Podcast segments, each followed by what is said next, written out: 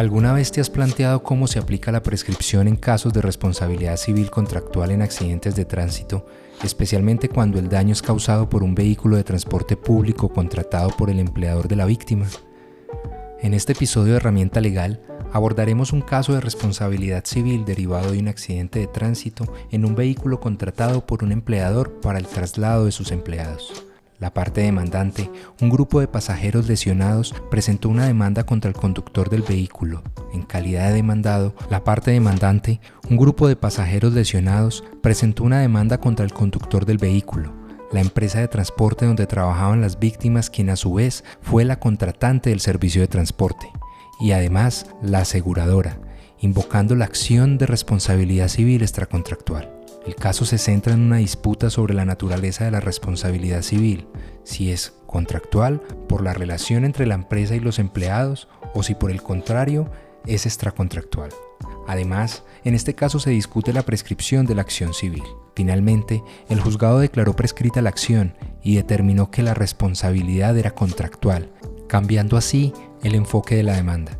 Este episodio explorará los detalles y las implicaciones legales de este complejo caso, destacando la importancia de entender correctamente el régimen de responsabilidad aplicable cuando se contrata el servicio de transporte de empleados.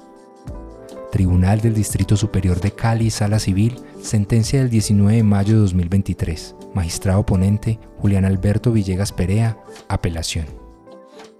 Era el 21 de octubre de 2009, alrededor de las 5 y 40 de la mañana, cuando un grupo de empleados se dirigía a su lugar de trabajo en un vehículo contratado por el empleador.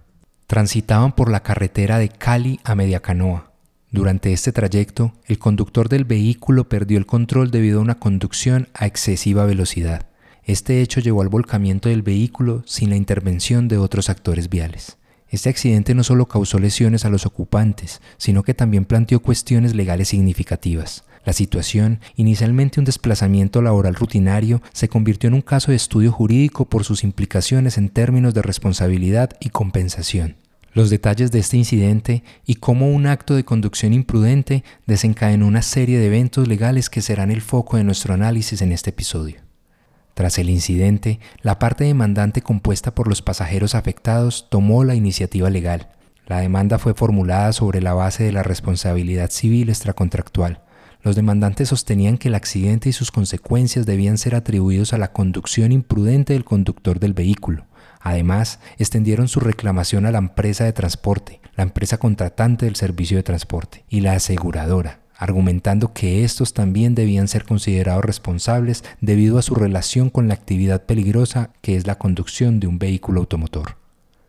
La demanda incluyó peticiones específicas, en primer lugar, se solicitó que se declarara a los demandados como responsables de manera solidaria por los daños y perjuicios causados por el accidente. En segundo lugar, se exigió una indemnización para cada uno de los demandantes, cubriendo tanto el daño emergente como el lucro cesante, basado en lo que se probara durante el proceso. Además, se solicitó una compensación por daños morales y por daño a la vida en relación. Este planteamiento legal refleja no solo la búsqueda de justicia y compensación por parte de los afectados, sino también que plantea cuestiones profundas sobre la interpretación y el alcance de la responsabilidad civil en contextos de accidentes de tránsito. Posteriormente, cada parte demandada presentó sus argumentos de defensa, reflejando la complejidad del litigio. La aseguradora se opuso a las pretensiones con el argumento de que no se aportó prueba que detone la obligación de indemnizar. Entre sus excepciones de mérito, destacó la inexistencia de la obligación de indemnizar, inexistencia de cobertura, prescripción del contrato de seguro, prescripción por ser un contrato de transporte, ausencia de prueba de perjuicios y excesiva valoración de los mismos y falta de competencia por tratarse de responsabilidad patronal. Por otro lado, la empresa de transporte se opuso a las pretensiones, cuestionando la tesis del informe de tránsito que señalaba al conductor del vehículo como responsable del accidente. Argumentaron que esta afirmación debía ser confrontada con los elementos probatorios que se recaudasen dentro del proceso. Además, señalaron que los daños no estaban tasados ni se habían presentado pruebas al respecto. Entre sus excepciones de fondo, presentaron la de configuración errónea de la naturaleza del proceso, prescripción, cobro de lo no debido y la inominada. Finalmente, la empresa contratante y empleadora de las víctimas argumentó que no estaba obligada a responder, ya que la prestación del servicio de transporte la brindaba la empresa contratada y no se aportó prueba de los perjuicios alegados.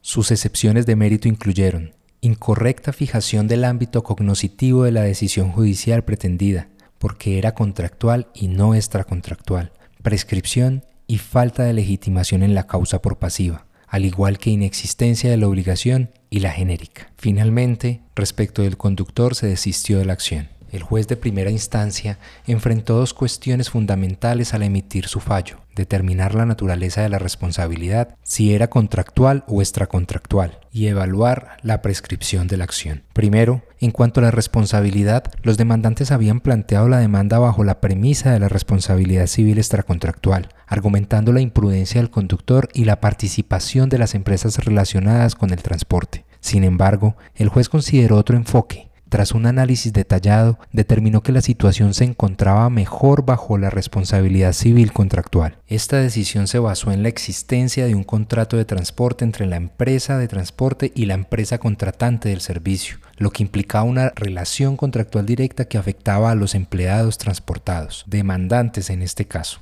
El juez argumentó que dado que el traslado de los empleados era el objeto del contrato, los demandantes no eran ajenos a esta relación jurídica. Es importante mencionar que la prueba del contrato fue la aceptación de la relación contractual por las partes, teniendo en cuenta que no fue posible allegar documento que así lo constatara. El segundo punto crítico fue la prescripción de la acción. El juez concluyó que dado que la relación se encuadra en el ámbito de la responsabilidad contractual, era aplicable un plazo de prescripción específico. En este caso, el lapso prescriptivo había expirado dos años después del accidente de acuerdo con lo establecido en el artículo 993 del Código de Comercio lo que significaba que al momento de presentar la demanda la acción ya había prescrito. Esta determinación fue crucial, pues aunque el juez reconoció la existencia de un daño, la ley establece límites temporales dentro de los cuales deben ejercerse las acciones legales. Este fallo de primera instancia priorizó la interpretación contractual de la responsabilidad y enfatizó la prescripción de la acción, dejando sin sustento la argumentación planteada en la demanda sobre la responsabilidad aquiliana. Continuando con la segunda instancia, la apelación se centró en dos aspectos esenciales, la naturaleza de la responsabilidad, si era contractual o extracontractual, y la prescripción de la acción. Respecto a la naturaleza de la responsabilidad, el apelante argumentó firmemente que los efectos del contrato no debían extenderse a los demandantes, ya que estos no formaban parte del convenio entre la empresa de transporte y la empresa empleadora sostuvieron que el hecho de que los demandantes aceptaran un beneficio de desplazamiento proporcionado por su empleador no alteraba esta situación. Por lo tanto, la posición de los demandantes respecto al accidente debía ser considerado como extracontractual, es decir, fuera del ámbito de cualquier contrato existente entre las partes demandantes. El apelante también impugnó la decisión de primera instancia sobre la prescripción de la acción, sostuvo que se debía aplicar la prescripción ordinaria, la cual tiene un término de 10 años. Según este argumento, la prescripción ordinaria no se había cumplido al momento de presentar la demanda. Además, argumentaron que no se había dado un tratamiento adecuado a los medios de prueba recabados, los cuales, según su perspectiva, evidenciaban la culpa del conductor por imprudencia en el desarrollo de la actividad peligrosa. Estos argumentos planteados en la apelación buscaban revertir la decisión de la instancia anterior, poniendo énfasis en la interpretación de la responsabilidad en el caso y en la aplicación de los plazos de prescripción, aspectos fundamentales para la resolución de este caso. Dando inicio a las consideraciones del fallo, la sala realizó un análisis para determinar si era competente para juzgar el caso, que según la ley 1562 de 2012 podría considerarse como un accidente de trabajo. Este punto era crucial, ya que normalmente la jurisprudencia laboral es la encargada de casos relacionados con accidentes laborales de acuerdo con el Código Sustantivo del Trabajo. Sin embargo, la sala identificó una posibilidad de prórroga de competencia en las normas procesales por el factor objetivo, lo que les permitía conocer el caso en segunda instancia. Esa interpretación evitaba cualquier nulidad procesal, ya que la competencia no había sido un punto de discusión previo en el caso. Adentrándonos en la resolución de los problemas jurídicos, el tribunal, al abordar el recurso de apelación, se centró en varios aspectos cruciales. Primero, prescripción de acreencias laborales. Si el debate se hubiese centrado en la responsabilidad patronal, dichas acreencias estaban prescritas, razón por la cual no era posible realizar un análisis del caso desde el ámbito de la responsabilidad del empleador. Segundo, interpretación del tipo de responsabilidad. Al analizar si en presencia de un contrato de transporte era viable demandar una acción de responsabilidad aquiliana por parte de pasajeros que no habían suscrito dicho contrato, la sala consideró apropiado el enfoque adoptado por el juez de primera instancia, quien se enfocó en verificar la responsabilidad civil contractual. La sala destacó que dada la naturaleza del caso, podría existir una excepción al principio de relatividad de los contratos, la cual afectaría a los beneficiarios del mismo. Estos beneficiarios, al aceptar los traslados al lugar de trabajo, consintieron implícitamente la existencia del contrato de transporte. En el análisis del segundo problema jurídico del caso, la sala examinó la capacidad del juez de primera instancia para ajustar el régimen de responsabilidad aplicable, dado que los demandantes buscaban una responsabilidad extracontractual. El juez en su labor está limitado únicamente a no alterar la causa petendi, pero tiene libertad en cuanto al derecho aplicable bajo el principio de iura novit curia. Así, errores en la invocación de un tipo de responsabilidad por los litigantes deben ser corregidos por el juez, basándose en los hechos presentados. Al concluir que la responsabilidad civil contractual era el régimen aplicable, la sala determinó que esta elección no afectaba el derecho de defensa de los demandados y que el enfoque del juez de primer grado fue acertado, adhiriéndose a las reglas pertinentes del caso. Tercero, análisis de la prescripción de la acción. La Corte evaluó la excepción de prescripción de la acción tal como se había alegado en la primera instancia. Se confirmó que no hubo error en la decisión del juez de primer grado al declarar probada la excepción de prescripción. Esto se basó en la interpretación de las normas pertinentes y en la aplicación de los plazos legales establecidos para la prescripción de la acción contractual cuando media un acuerdo negocial del transporte que es de dos años, término que ya había expirado al momento de la presentación de la demanda. Finalmente, la sala, tras analizar los argumentos presentados, decidió confirmar la sentencia de primera instancia. Determinaron que en efecto se había configurado el término de prescripción de la acción según lo alegado por la parte demandada esto llevó a la sala a confirmar la decisión anterior y a condenar en costas procesales de segunda instancia a la parte apelante. En este episodio de Herramienta Legal hemos revisado el caso de un accidente de tránsito desde sus inicios.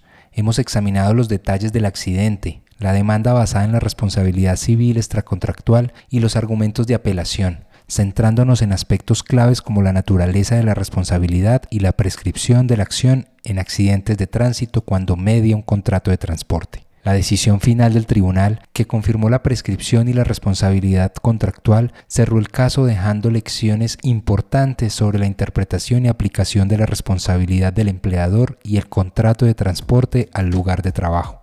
Este análisis nos proporciona una visión clara de cómo los eventos cotidianos pueden entrelazarse con complejas cuestiones legales. En el próximo episodio analizaremos un caso de responsabilidad inmobiliaria en el cual una constructora fue obligada a devolver los dineros dados al momento de una compra de vivienda nueva.